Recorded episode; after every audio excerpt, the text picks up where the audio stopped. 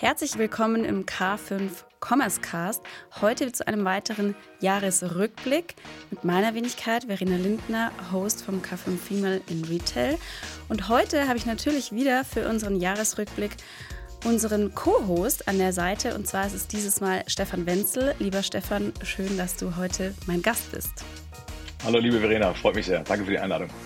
Herzlich willkommen zum K5 Commerce Cast.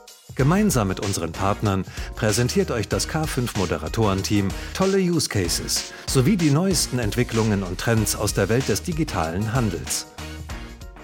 Zu Beginn noch ein kurzer Hinweis in eigener Sache, denn das Jahr 2024 steht vor der Tür und damit naht auch die nächste K5 Future Retail Conference. Am 25. und 26. Juni 2024 treffen sich die Big Player Macher, Fans und Köpfe der digitalen Handelsszene im Estrell Berlin. Auf euch warten zwei Tage voll mit faszinierenden Speakern, spannenden Masterclasses, Networking und natürlich der legendären K5 Connect Party. Wenn ihr also bei dem E-Commerce-Gipfeltreffen des kommenden Jahres live dabei sein wollt, dann sichert euch schon jetzt eure Early Bird Tickets und spart dabei bis zu 300 Euro. Den Ticketshop und aktuelle Infos zur K5-Konferenz 2024 findet ihr unter konferenz.k5.de. Wir freuen uns auf euch. Wie fühlt es sich an, äh, mal auf der Gastseite zu sitzen, anstatt auf der Moderationsseite? Ach du, das ist ja, das mache ich ja gerne im Wechsel. Also ich mag das. Ne? Das ist, da muss man sich äh, keine schlauen Fragen vorab überlegen hoffe dann nur, äh, nicht minder intelligente Antworten zu finden. Ne? Aber let's see. Sehr gut. Ähm, ich habe ja alle Hosts bis jetzt gefragt von der K5-Konferenz 2023, die jetzt ein halbes Jahr zurückliegt. Mit welcher Stimmung bist du damals rausgegangen und hält diese Stimmung noch an oder hat sie sich verbessert oder verschlechtert? Ja, Into the Ocean, Black Ocean war ja das Thema und äh, ich muss ehrlich sagen, ich hatte ein bisschen Hoffnung, mh, hm, als wir im Sommer da auf der Bühne äh, gestanden. Ich hatte schon ein bisschen Hoffnung, dass sich die Farbe des Ozeans etwas etwas äh, äh aufhält. Äh, da muss man, glaube ich, konkludieren, äh, das ist nicht wirklich passiert. Also ähm, die, die, also die aktuelle Stimmung, das ist, ich meine, also dazu kommt natürlich auch, dass wir in Deutschland generell ja das Glas immer tendenziell schon sehr leer betrachten. Also das ist sicherlich auch nochmal ein Sonderphänomen, was unsere Mentalität angeht. Aber die Rahmenbedingungen sind jetzt nicht unbedingt besser geworden. Stimmung äh, korreliert damit, ist also auch, glaube ich, äh, äh, maximal ähm, äh, schlecht, zumindest bei einigen. Ne? So und und das ist insofern ein Problem, als dass natürlich schlechte Stimmung nicht hilft. Ne? Also so, das ist, also Krise ist erstmal ein Fakt. Da gibt es Sach, Sachthemen drin die Kunst ist ja da durch zu navigieren und sich nicht mit so einer, ich sag mal, in so einer Psychologie irgendwie aufzuhängen und, und alles da, da dran irgendwie als sich abzuarbeiten, das alles schlecht zu finden. Aber klar, es ist, ähm, es ist schwierig. Hm. Was würdest du sagen jetzt mit Blick auf 2024? Hm, was braucht es da, um da bestehen zu bleiben? Ja, ich meine, das eine, das eine Thema, was ich, was ich wirklich äh, beobachte, ist, dass wir Korrelation und Kausalität jetzt immer wieder äh, gern durcheinander bringen. Und ähm, wenn ein Onliner kippt, dann ist der Online-Kanal äh, schuld. Wenn ein Offliner kippt, ist der Offline-Kanal schuld. Also da machen wir uns, uns leider jetzt noch einfacher, als wir es tendenziell schon machen. Ähm, es ist ja jetzt schon so weit, dass wir äh, aufgrund der Börsenbewertungen, was, was den Onlinehandel angeht, das ist ja nochmal ein anderes Thema. Aber wir schauen auf solche Börsenbewertungen und leiten daraus sozusagen ganze Formatbewertungen ab und sagen, ja, online ist jetzt irgendwie dann doch nicht so wichtig. Und das sind natürlich ganz, ganz problematische Ableitungen, weil das so natürlich falsch ist. Ne? Äh, wir haben nach wie vor ähm, äh, leben Menschen auf ihrem Smartphone. Wir haben nach wie vor das Problem, dass wir eine Kapitaleffizienz brauchen und eine geringe Fixkostenquote in der G&V. Das sind alles Themen, über die man, über die muss man sprechen. Und daraus leiten sich letzten Endes dann Inhalte ab. Wir kommen jetzt von den Inhalten, äh, von den Überschriften und, und, und, und strafen ganze, ganze Kanäle ab. Aber die Quintessenz für 24 ist im Grunde, den Finanzierten gehört das Momentum. Denn die, die jetzt eine Kapitalausstattung haben, die können investieren in die wesentlichen Themen und die sind nach wie vor Relevanz, Sichtbarkeit und das Thema Bestandskunden.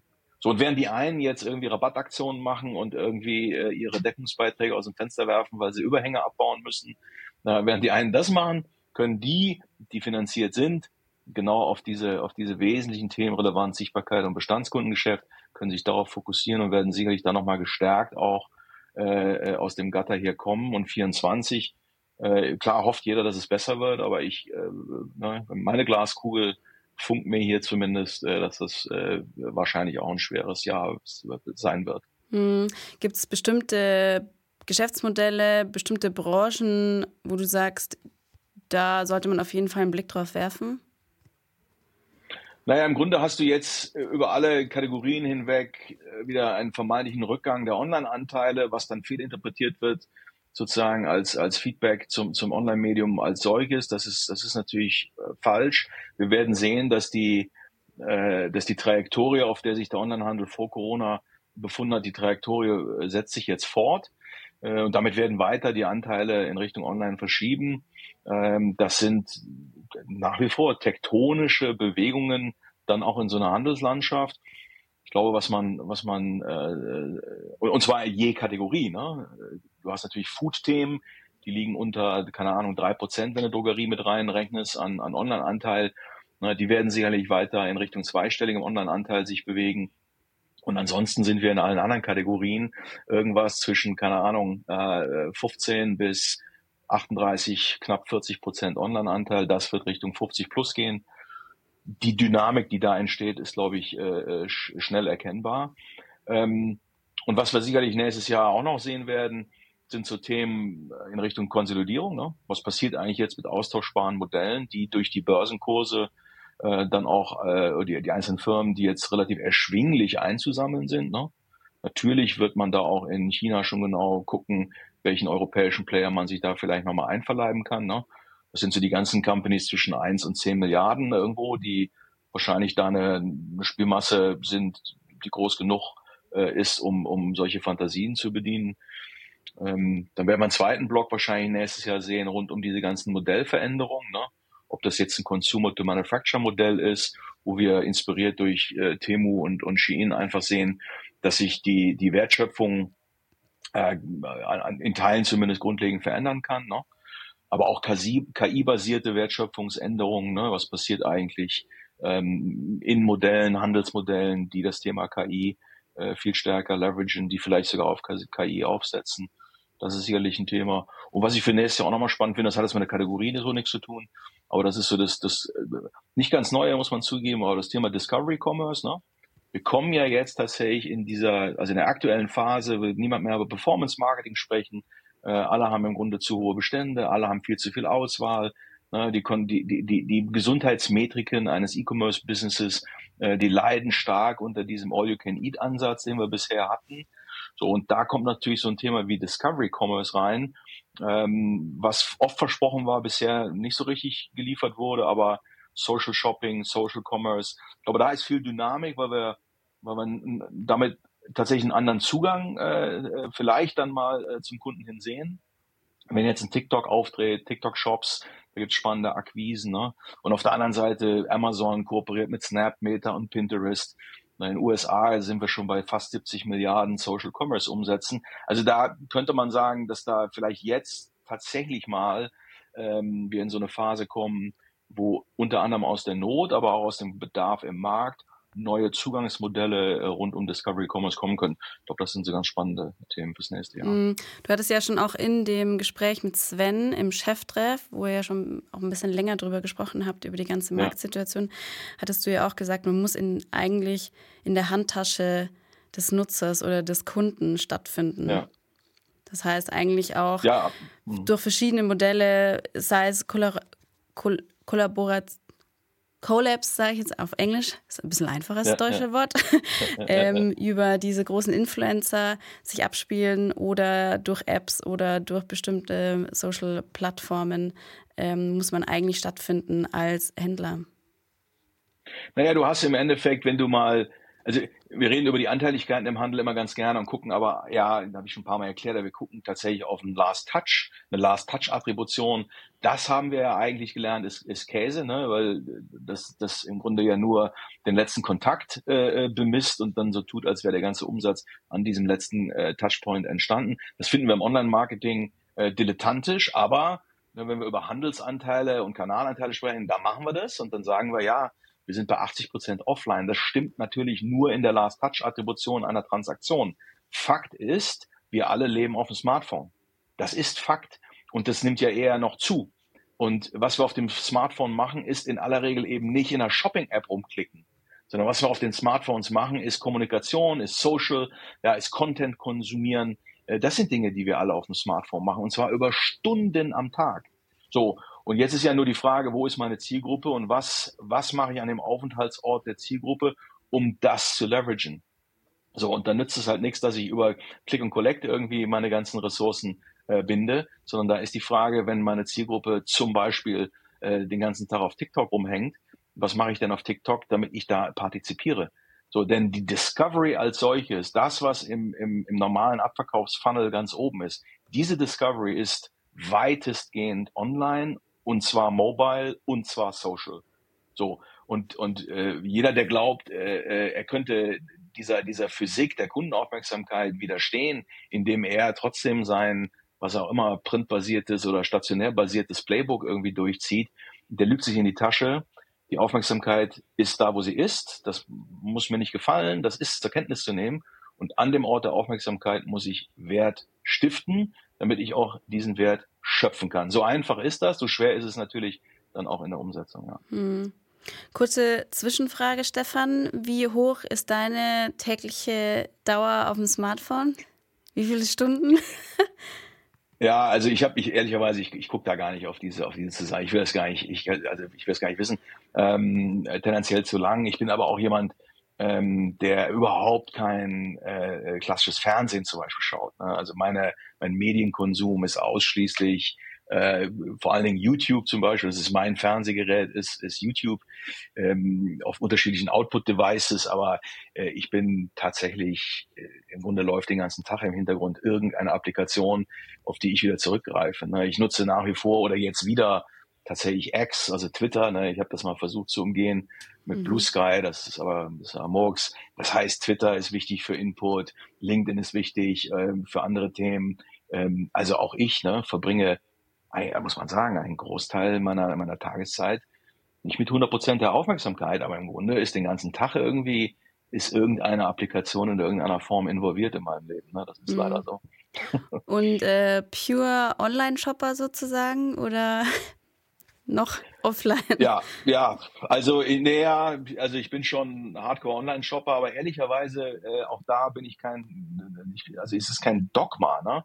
das ist ja auch immer das, das Thema, wenn wir, wenn wir über Relevanz diskutieren. Es gibt schon auch Einzelhändler, die es schaffen, über ihre Kurationsleistung und das, was sie da im Laden machen, äh, tatsächlich äh, äh, mich da auch äh, hinzuziehen. Also das gibt es, aber das ist der eine oder andere Sneaker-Store in Hamburg oder das ist der eine oder andere Klamottenladen, wo man sagt, ja, pff, das ist mir auch egal, ob das jetzt der, der, der heißeste Preis ist. Da geht es um Verfügbarkeit und, und die Inszenierung und, und die Kuration dessen, was da, was da sozusagen eingekauft wurde. Ähm, das gibt es, da bin ich auch äh, äh, durchaus, äh, gehe ich auch mal in den Laden, aber ich muss schon sagen, tendenziell, äh, tendenziell alles online, ja. Sehr gut. Ähm, auf der K5-Konferenz 2023 hattet ihr Co-Hosts ja alle eure Thesen dabei. Ähm, das äh, freut dich bestimmt zu hören oder das weißt du ja selber. Eine These von dir war so die, die Gewinnerthese des Publikum-Votings, die ja hieß, weniger Rabatte, bessere Preise und mehr Zahlungsbereitschaft. Ähm, du sagst jetzt ein halbes Jahr später, ähm, das kann man noch so nehmen.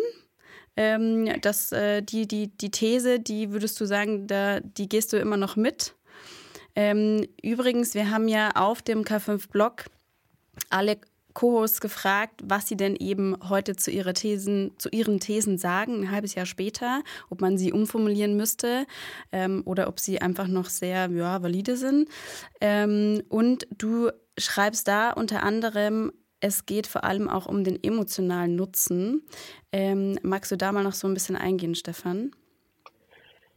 Ja, was die wenigsten nicht wissen, obwohl, obwohl es ja gefühlt äh, jeder wahrscheinlich auch sofort bestätigen würde, was die wenigsten nicht wissen, ist, wie stark der Hebel des, des Preises auf das Geschäftsergebnis ist. Und es ist eben eben äh, so, dass wenn du 20 Prozent Rabatt gibst, Dann gibt es genug Modellrechnungen, die kann man alle in der Literatur nachvollziehen. Ne? Dann gibt es genug Modellrechnungen, die sagen, also wenn du 20% Rabatt gibst, halbiert sich bei gleichem Absatz schlicht das Ergebnis. So, und das ist natürlich absolut verrückt, ne? weil wie oft siehst du in unserer Branche 20 Prozent und mehr Rabatte? Und natürlich gibt es jetzt die, die sagen, ja, aber es gibt ja auch andere Gründe, Rabatte zu geben, Überhänge und ich muss Cash generieren und Kapit Kapitalkosten. Ja, das mag alles sein. Aber vom Grundsatz her ist der, der Hebel Preis auf Ergebnis, der ist disproportional äh, in beide Richtungen. So. Ähm, wenn ich also nur den Preis um fünf Prozent schaffe zu verbessern, meinen durchschnittlichen äh, Verkaufserlös sozusagen, meinen Preis, äh, dann schaffe ich 50 Prozent mehr Ergebnis. So, und das sind, das sind wahnsinnige äh, Hebelwirkungen. Da lohnt es sich eigentlich, äh, äh, jedwede Priorität auf das Thema Preis abzustellen. So, aber Preis setzt voraus oder einen höheren Preis zu erzielen, setzt voraus, dass die Kundin, der Kunde dafür auch eine entsprechende Zahlungsbereitschaft entwickelt. Ja, das heißt, den Wert in dem, was ich dort anbiete, auch entsprechend erkennt und dann gibt es halt zwei, zwei Vektoren. Das eine sind sozusagen, ist eine sachliche Ebene, ja, wo ich Produkte irgendwie vergleiche und kann Drehzahl oder Geschwindigkeit oder Stromverbrauch oder was auch immer, da kann ich Dinge vergleichen. Ähm, ja, da kann ich auf der Sachebene punkten und gewinnen. Oder worst case dann auch über den Preis, was ja die meisten leider machen. Ich kann aber auch einen anderen Weg gehen und sagen, ich muss eigentlich eher, oder ich kann auch auf der, auf der emotionalen, auf der nicht faktischen Ebene versuchen zu punkten. Und das sind all die verpackten Markenbotschaften, das sind all diese tollen Produkte und Dienstleistungen und Brands, die wir alle in den Schränken haben und in unseren Inboxen und in unseren Abos. Ja, das sind alles die Dinge, die wir gerne uns antun, weil es auch mal heißt, ich muss mir was gönnen.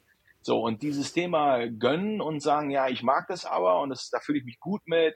Oder ja, warum ziehe ich den Pullover mit dem Logo an und warum fahre ich das Auto und warum fahre ich in das Hotel und warum kaufe ich die Reifen oder was. Es ist ja fast jede Kaufentscheidung oder viele zumindest haben auch genau das Thema emotionaler Mehrwert.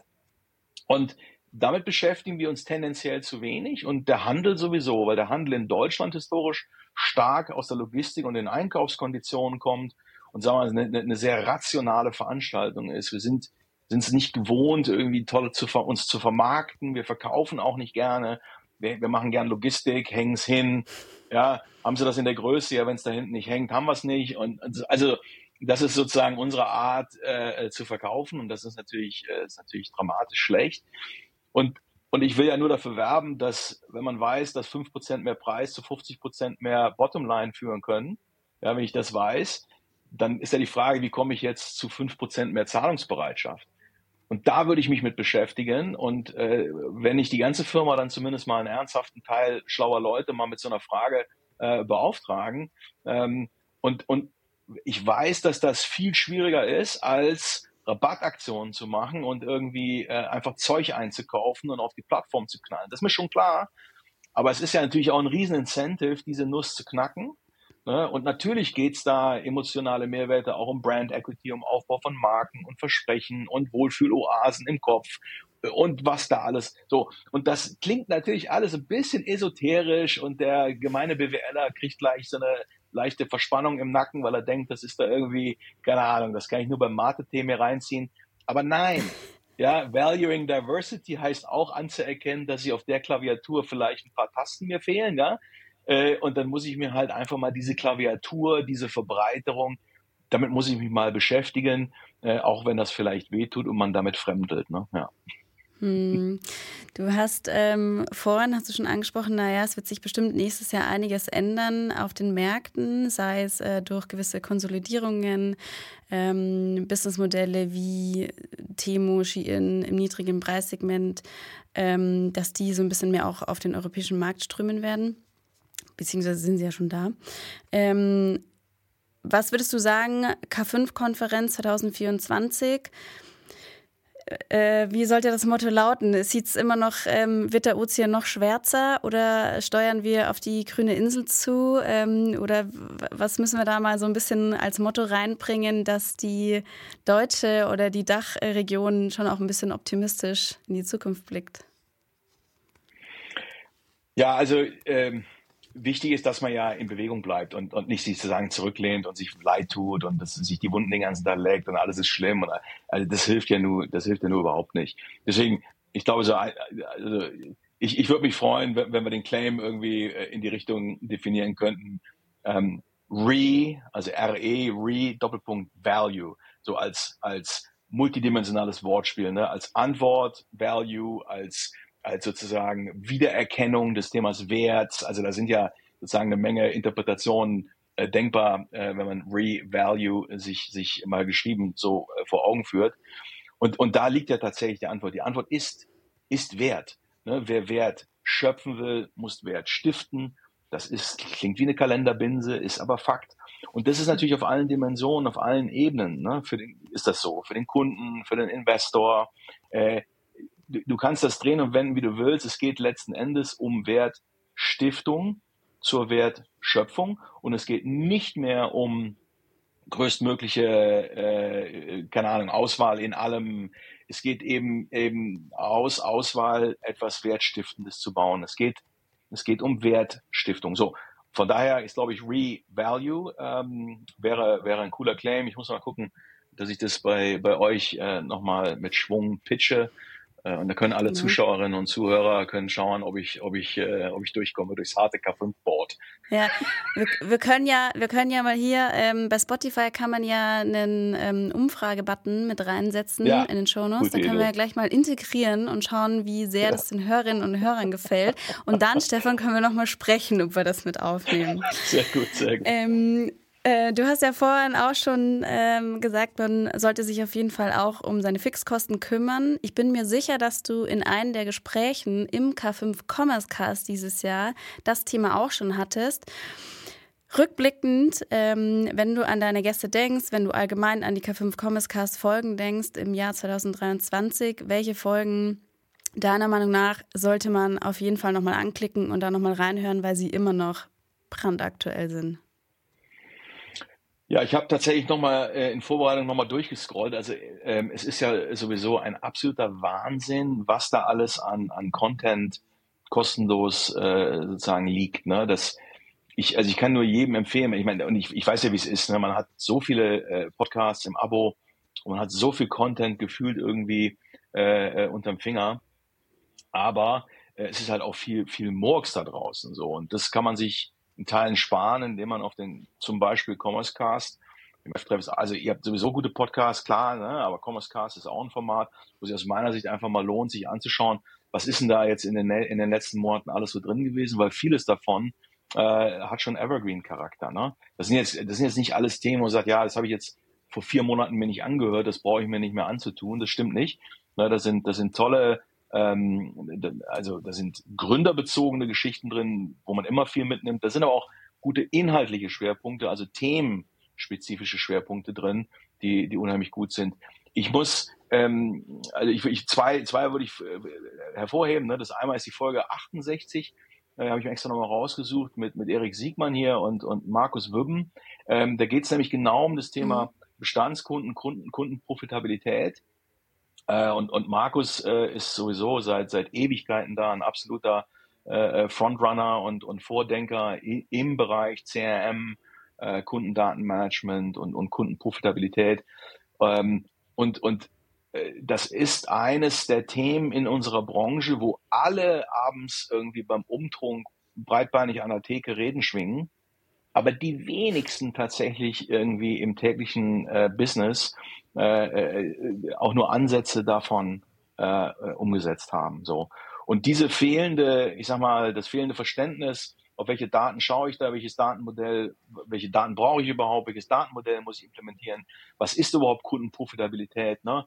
Also wie oft rede ich mit Menschen, die immer noch denken, äh, Newsletter Marketing sei CRM, ja? Mit, also wie oft sitze ich in Gesprächen, wo wir über äh, Customer Lifetime Value sprechen und die Menschen denken, das ist irgendwie der kumulierte Umsatz äh, eines, eines Kunden. Ne? Ähm, und das ist natürlich nicht. Da geht es auch um Deckungsbeiträge äh, in so einer Kundenbeziehung. Und das, das muss man sich mal anhören. Das ist ein guter Teaser äh, und, und ein guter Querschnitt mal durch die Themen also das, das ist super. Und dann muss ich eine eigene Folge loben, was ein bisschen lame ist, das verstehe ich, aber gar nicht, weil, weil, weil ich da drin bin, sondern weil Marcel Brindotke damit drin war. Und das ist auch die Folge, die, glaube ich, er auch promotet hat. Ähm, und das machen wir nicht, um uns gegenseitig Wind in die Segel zu husten. Äh, aber es ist tatsächlich die Folge 63, Marktplatz Exzellenz. Ähm, äh, Marcel und ich sind ja äh, beide auf den Marktplatzthemen in unterschiedlicher Konstellation schon immer unterwegs gewesen auch. Er noch tiefer und noch länger als ich, aber ich, das ist, wir haben ja immer wieder Schnittmengen gehabt und es war so erfrischend, äh, mit Marcel über das Thema zu sprechen, weil wir beide, glaube ich, über all die Jahre ziemlich gegroundet sind und, und, und, und wenig Romantik sozusagen im, Ruck, im Rucksack haben, um auf das Thema zu schauen. Ich meine, Marktplätze ist nach wie vor der Kanal, wenn man das so nennen darf oder will, mit der höchsten Wachstumsdynamik im, im E-Commerce. Wächst deutlich dynamischer im Schnitt als alle, als alle eigenen Online-Shops, so. Und ist aber eigentlich immer noch in den Kinderschuhen, was die Fähigkeit und die Möglichkeiten angeht, auf Marktplätzen vernünftig zu traden. Die Anforderungen werden immer, immer äh, komplizierter, die Kosten werden höher, damit wächst der Druck auf die Fähigkeit, auch auf Marktplätzen vernünftig traden zu können und vernünftig Sichtbarkeit irgendwie zu generieren. So, und das war ein guter, sehr erfrischender aus meiner Sicht Ritt durch diese Themen, kritisch, aber konstruktiv. Äh, und das ist so ein bisschen, äh, jetzt, ich habe es mir nochmal angehört, das ist so fast schon so ein bisschen so ein, so ein, so ein Grundkurs äh, und, ein, und ein Reality-Check zum Thema Marktplatz. Schönen Dank nochmal, Marcel, gutes Gespräch. Also das kann ich auch nochmal wärmstens ans Herz legen. Kann ich bestätigen. Ich habe tatsächlich auch in beide Folgen, die du jetzt hier gerade aufgenommen hast, reingehört. Ähm, zum einen eben in die Marktplatz-Folge mit Marcel. Ähm, aufgrund unseres, meines Jahresrückblicks mit Marcel habe ich da nochmal reingehört. Und auch in die Folge von Erik und Markus. Da hatte ich auch damals, ähm, wo die schon erschienen ist, reingehört. Und ich bin, ich stecke da jetzt nicht so tief drin in dem CRM-Thema, aber ich fand das auch total wertvoll. Ähm, obwohl wir wissen, Erik ist manchmal sehr lang in seinen Podcast-Aufnahmen, aber da lohnt es sich auf jeden Fall echt reinzuhören. Das verlinken ja. wir auf jeden Fall in den Show Notes. Jetzt steht ja unter der ähm, K5 Podcast äh, Dachmarke sozusagen steht, steht ja auch ein Podcast äh, und zwar der Zwei mit Schuss Podcast, Stefan, den du ja zusammen mit Rupert hostest. Jetzt seid ihr da über einem Jahr eigentlich schon mit draußen. Ne? Ich glaube, Oktober 22 habt ihr angefangen ungefähr. Und ihr hattet ja sogar auch einen Live-Podcast auf der K5-Konferenz, was ich war im Publikum ganz brav, äh, auch sehr guten Anklang gefunden hat. Ähm, Stefan, was ist so als, ähm, jetzt bist du hier Co-Host im Podcast, jetzt hast du noch einen Podcast, was ist so dein Resümee? Langt es dir langsam oder macht es noch Spaß? Vielleicht kannst du auch mal so ein bisschen erzählen, was kriegt ihr so an, ähm, ihr habt das ja sogar beim Zwei mit Schuss Podcast äh, mit integriert, dass man, glaube ich, so Voice Messages euch schicken kann. Kommt da viel rein? Kommt da nur Schmarrn rein? Vielleicht magst du einfach mal so ein bisschen aus der, äh, quasi aus dem Nähkästchen plaudern. Ja. Ja, das ist in der Tat ein toller Ritt gewesen, ne? ähm, aus, einer, aus einer spontanen Idee. Rupert meldete sich, weil wir, wir haben nämlich bei K5 TV, habe ich Rupert eingeladen als Gast. Da hatte ich im Vorfeld zu dieser TV-Sendung, hatte ich ihm einen Titelvorschlag geschickt und gesagt, wir können ja eigentlich unsere, unsere K5 TV-Folge können wir ja zwei mit Schuss nennen, äh, als Wortspiel auf unsere Dachschäden. Ne? Ähm, aber vielleicht ja auch auf die tollen Inhalte, wer weiß so. Äh, und, und da war sozusagen der Titel äh, äh, unwissentlich so ein Stück weit geboren und da meldete er, da haben wir viel Feedback bekommen, äh, ob dieser, ob dieser Sendung, also positives Feedback. Und dann kam Ruperts Idee, dass wir noch einen Podcast machen sollen, könnten. So, und dann ist das Ding, also wirklich äh, keine Ahnung von Tuten und Tröten, super Support vom K5-Team, äh, von euch allen, von, von Manu Winkler. Also wir sind dann sozusagen da in so ein Inkubatorprogramm gekommen mm, und haben aber tatsächlich auch nicht die, die Finger aus dem Brei gelassen. Ne? Ich weiß noch, wir haben dann die Fotos selber gemacht für unser Cover und, und ich habe dann in Canva angefangen, das Artwork zumindest mal zu scribbeln. Ähm, also das äh, rückwirkend echt, echt so eine Mischung aus niedlich und, und mutig, ne? Oder naiv und keine Ahnung. So, und dann ist es live gegangen und du hast natürlich vorab überhaupt keine Vorstellung, ob das auch nur einen einzigen Menschen interessiert. Also das ist ja klar, ne? Du begibst dich da raus aus der Komfortzone, haust, haust mal so eine erste Folge da in Umlauf und, und dann mal sehen. Ne? So, und dann äh, ist es ja auch so, dass wir ein etwas anderes Konzept haben es ist immer nur 20 Minuten Das heißt, man kann das also nur wirklich auch bei der kleinsten Joggingrunde äh, kann man das, äh, äh, schafft man das zu hören. Wir haben immer so ein Soundthema, äh, was wir versuchen natürlich zum Inhalt irgendwie mit dem Inhalt abzustimmen, aber das ist immer am Anfang ein, ein äh, Improvisationstheater, Springmaus-artiges äh, Soundthema. Wir treffen uns am Weihnachtsmarkt, wir treffen uns in der Sauna, wir sitzen beim Kicker, wir sind am Footballfeld oder wenn wir über Bullshit in Firmen sprechen, sind wir auf der Kuhwiese und, und weichen den Fladen aus. Also so. Und das mische ich selber über Soundbites, die ich mir irgendwo aus dem Netz dann, äh, lizenzierte natürlich, die ich mir irgendwo aus dem Netz runterlade. Das ist der Start und dann ein Jahr weiter guckst du da drauf und dann haben wir über 25.000 Hörer und Hörerinnen. Ich habe jetzt diese, diese Spotify-Jahresauswertung da, diesen Rückblick, dieses Wrapped äh, äh bekommen. Das habe ich auch gepostet irgendwie auf LinkedIn. Ne? Dann haben wir über 600 äh, Spotify-Hörerinnen gehören wir zu den Top 10 äh, Podcasts des Jahres und bei fast 100 sind wir der Nummer 1 Podcast, äh, äh, den die ein Jahr lang sozusagen gehört haben. Und das ist natürlich total irre, weil das das, das Einzige ist, was du an Feedback bekommst. Ne?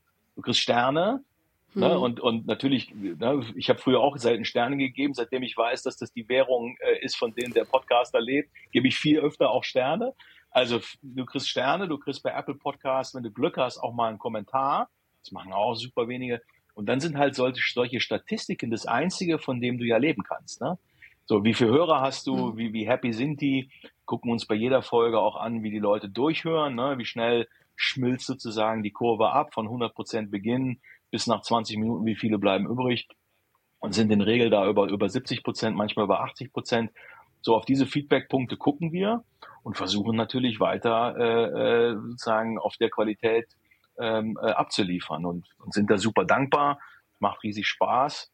Aber es ist natürlich auch, muss man sagen, es ist auch Arbeit. Ne? Das weißt du besser als jeder andere. Aber jede Woche oder alle zwei Wochen äh, so ein Thema oder so, so ein Podcast zu produzieren mit Thema Vorbereitung, Abstimmung, Aufnahme, Nachbereitung, äh, Marketing, Posts daraus machen und so weiter das, äh, das unterschätzt man, glaube ich, wenn man, wenn man nur Podcasts konsumiert, ja. Total. Deswegen an dieser Stelle auch den schön brav den Commerce Cast ähm, folgen, Sterne geben, gerne Absolut. teilen. Ähm, genau, das ist ganz, ganz ja, wichtig. Show some Stelle. love, show some love. ja, ja, ja, total. Und das ist ja auch dann die Motivation, weiterzumachen, wenn man dieses wenige Feedback, das man hat über die Zuhörerfolgen und eben auch die Bewertungen, ähm, dass man da einfach dranbleibt und auch Mehrwert einfach ja. gibt den Zuhörerinnen und Zuhörern. Ähm, was, äh, Stefan, so K5-Highlight, wenn du zurückdenkst, abgesehen jetzt eben von ähm, Podcast, äh, Konferenz, du standest ja wieder mit auf der Bühne. Ähm, ah, wir hatten ja ein K5 Meetup. Absolut. Das war bestimmt auch ein Highlight, richtig? Absolut. Ich meine, die K5 ist ja für mich so im Grunde das ganze Jahr über so ein Thema, was, was in unterschiedlichen Intensitäten so mitläuft. Ne? Wir machen ja unterschiedlichste Dinge. Ähm, super spannend auch mal überhaupt dabei zu sein in dem Bogen von erster Agenda-Überlegung, ne? so, so ein bisschen Brainstorming. Dann sieht man, wie so eine Agenda sich dann füllt. Äh, das ist ein Riesenapparat an Vorbereitung, an Koordination, Speaker-Themen, Hosts. Also das einfach mal von, von A bis Z auch mitzuerleben und einen Beitrag zu leisten, das ist natürlich schon mal äh, äh, super spannend. Bis hin zu äh, Claim-Abstimmungen am Wochenende per WhatsApp mit Sven Rittauer, der dann nochmal eine Idee hat und wissen will, wie man das findet oder ob man einen Gegenforscher hat, das ist auch, das ist einfach, ist einfach cool. Und dann steht man dann ein paar Monate später, steht man da in Berlin und, und äh, da war ich am Abend vorher da und Manu zeigte mir dann das neue Video da, dieses emotionale Video. Und wenn du das auf der Soundanlage dann hörst, das ist einfach, das ist einfach super weil K5 natürlich eine, eine, eine, tolle, eine tolle Brand ist und da auch inhaltlich einfach gute Sachen macht. Das ist, das ist das eine. Ein Highlight für mich war ähm, das viel beachtete äh, Shein-Interview, was wir, was wir hatten. Es war das erste Mal ja, dass der Europachef auf einer deutschen Bühne stand. Äh, und ich weiß, dann haben die Leute im Nachhinein gesagt, ja, dann hätte da aber da weggrätschen müssen und so weiter. Ne? Da gab es also auch Reaktionen, dass es nicht hart genug war. Ähm, da will ich jetzt gar nicht drauf eingehen. Ne? Das, sehe ich halt ein bisschen anders. Wir waren Gast und wir sind ein guter Gastgeber. Und äh, natürlich kannst du da jetzt nicht irgendwie die, die Grätsche auspacken. Aber es ist halt toll, dass jemand kommt und auch von einem, ich sag mal, durchaus kontroversen Unternehmen, aber einem absoluten Marktgestalter aus Asien, dass so jemand kommt und sich in Berlin da auf unsere Bühne stellt und sich den Fragen von Sven und mir stellt, das äh, war auf jeden Fall total cool und, und ich werde heute noch auf das Interview angesprochen, äh, weil es einfach nicht so viele Möglichkeiten bisher gab äh, im, im, im europäischen oder vor allem im deutschen Kontext, das mal direkt von, von Shein äh, ungefiltert sozusagen zu hören. Ähm, äh, wissentlich, dass es natürlich auch ein Narrativ ist, äh, was ein Stück weit das Zielbild von denen darstellt und nicht unbedingt alles das, was sie heute schon tun. Ne? Ja, und last but not least, das, das Meetup, das war auch äh, natürlich äh, eine spannende äh, Kiste, weil wir aus einer spontanen Idee, die, die Bella auf LinkedIn äh, gepostet hatte, ich den Ball aufgenommen habe und gesagt, okay, dann lass uns doch ein, ein Chapter Hamburg auch sofort angehen. Äh, so, dann habe ich Marcel gefragt, Brindöpke, ob er mitmacht. Dann haben wir uns hier die, die Chapter-Präsidenten mit, mit kleinem Elbsegler irgendwie, haben uns ernannt ähm, und, und sind damit in die Planung mit euch gegangen und haben da in relativ kurzer Zeit Location, a Like Store äh, in, in, äh, in Altona, äh, super coole Location. Nochmal danke an, an den lieben Fiete und haben damit mit eurer Unterstützung, glaube ich, ein ganz cooles Event auf die Beine gestellt, hatten ein tolles Speaker da, ähm, äh, super Gäste, äh, tollen Sponsor, danke an Quality natürlich auch nochmal an der Stelle. So, das war einfach ein gutes Event. Und das von, von Start bis Ende komplett einmal durchzudeklinieren und, und zu begleiten und, und umzusetzen äh, und das gute Feedback zu, zu bekommen. Wir haben nachher auch einen Fragebogen umgeschickt. Das war gut. Und jetzt ne, so, muss man gesehen, was man nach vorne raus macht. Aber das war sicherlich, waren so ein paar Highlights aus dem, äh, aus meinem K5 äh, 2023. Hm. Das Meetup, das findet ja 2024 auf jeden Fall noch, gibt es äh, Chapter Berlin und Chapter München. Da könnt ihr euch auf jeden Fall auch noch anmelden. Was ich auch noch äh, sagen wollte zu dem Thema ähm, Shein auf der K5-Konferenzbühne. Es ist natürlich, ne, warum laden wir diese Speaker ein? Nicht, damit wir sie dann auf der Bühne braten können, weil das irgendwie jeder erwartet, sondern unser Anspruch ist ja auch, dass man als Besucher was mitnehmen kann. Und dazu muss man sich nun mal die Konkurrenz anschauen. Dazu muss man sich genau solche Geschäfte Geschäftsmodelle anschauen, um dann, du hast es ganz am Anfang auch schon erwähnt, ähm, einfach daraus zu lernen und zu schauen, was kann man vielleicht auch für sich ähm, daraus äh, erziehen und vielleicht auch bei sich dann implementieren. Ja, und by the way, noch letzter Stefan, Satz dazu. Letzter Satz ja. dazu. Und by the way, ähm, muss immer lachen, also äh, man könnte ja auch bei allen anderen oder fast allen anderen, die da auf der Bühne äh, ihre Story erzählen, auch da gibt es genug äh, Knochen im Keller, die man rauskramen könnte und könnte auch ganz hart äh, sozusagen vorgehen. Denn äh, man zeige mir ein Geschäftsmodell, eine Firma, äh, eine Umsetzungsvariante, äh, in der man nicht auch eine Menge äh, Haare in der Suppe äh, finden äh, könnte. Ähm, und das ist aber ja nicht der Anspruch an, an so ein Event. Der Anspruch ist, zusammenzukommen, sich auszutauschen, Impulse mitzunehmen und natürlich im Networking sehr viel Wert zu stiften und zu schöpfen. So, und das ist, das ist der positive Spirit, der ja auch seit, seit Anbeginn, ich war ja schon in den Eisbach-Studios in München dabei, wo es noch eine ganz kleine Veranstaltung war, die jetzt auf, keine Ahnung, drei, vier, 5.000 Leute gewachsen ist. Dieser Spirit ist aber immer da gewesen und dieses Konstruktive, das sozusagen auch Wohlwollende, das Optimistische, das Offene, das Miteinandersein, das ist das, was die K5 ausmacht, was eigentlich jedes Zusammentreffen ausmachen sollte. Und da ist Weggrätschen auf der, äh, auf der Bühne und neben der Bühne passt, ne, will man nicht, passt nicht dazu. Und insofern äh, gilt das auch für, hat das auch für Shein gegolten, ne, wie für alle anderen auch. Ich hätte es nicht besser zusammenfassen können, Stefan. ähm, Nochmal Blick auf 2024. Ähm, vielleicht magst du so ein bisschen ähm, deine persönlichen äh, beruflichen Ziele, deinen Fokus, den du setzt, mit uns teilen. Steht an, Stefan? Ja, ich habe ja so drei Pakete. Ne? Das eine ist äh, äh, Content und das ist von äh, Buchungen als Speaker, eigener Podcast bei euch, bei anderen, meinen eigenen mit Rupert. Also Content produzieren. Ich, ich schreibe ja auch Artikel, ne, bemühe mich da redlich, sozusagen auch mal in Schriftform was, was zu produzieren auf Professionals oder jetzt auch bei der FAZ was mich natürlich mit mit äh, äh, großer mit großem Respekt auch ausstattet, ne, weil das weil das für einen für einen Hobbyautoren wie mich natürlich auch Stress ist, da Qualitätsanforderungen zu genügen, ne, so. Ähm, aber der Content Block ist der eine, das werde ich weitermachen, das macht mir sehr viel Freude, auch wenn ich äh, mich äh, äh, regelmäßig da ganz deutlich aus meiner Komfortzone rausbewegen muss oder gerade deshalb macht es mir macht es mir Freude. So aus diesem aus diesem ganzen Content Block entstehen Beirats oder Beratungsmandate, äh, Dinge, wo ich ja, Geschäftsführern oder äh, Gründern helfen kann äh, in, in ihren Fragestellungen. Das ist in der Regel alles rund um Go-to-Market-Strategie. Äh, wie soll ich eigentlich navigieren durch diesen Wahnsinn? Unterschiedlichste Konstellationen, die man äh, dann immer wieder findet. Das ist das Zweite. Auch das wird weitergehen. Und das Dritte ist, ich bin ja jetzt seit ein paar Monaten äh, Teilzeit-CEO, Co-CEO in Teilzeit äh, bei OnQuality äh, und, und helfe dem Team, äh, die nächste Phase äh, erfolgreich äh, einzuläuten. Ähm, da bin ich knietief in Marktplatzthemen. Ne? Das ist ja letzten Endes nichts anderes als ein Weg, erfolgreich in X Ländern über Y Marktplätze äh, Umsätze und Deckungsbeiträge zu generieren. Und das ist, das ist ganz hemdsärmlich äh, tatsächlich auch durchaus operativ. Und diese drei Komponenten, ähm, ich, ich mache das immer davon abhängig, ob ich weiterhin Wert stiften kann. Wenn ich da irgendwo keinen Wert stifte, dann werde ich das auch lassen.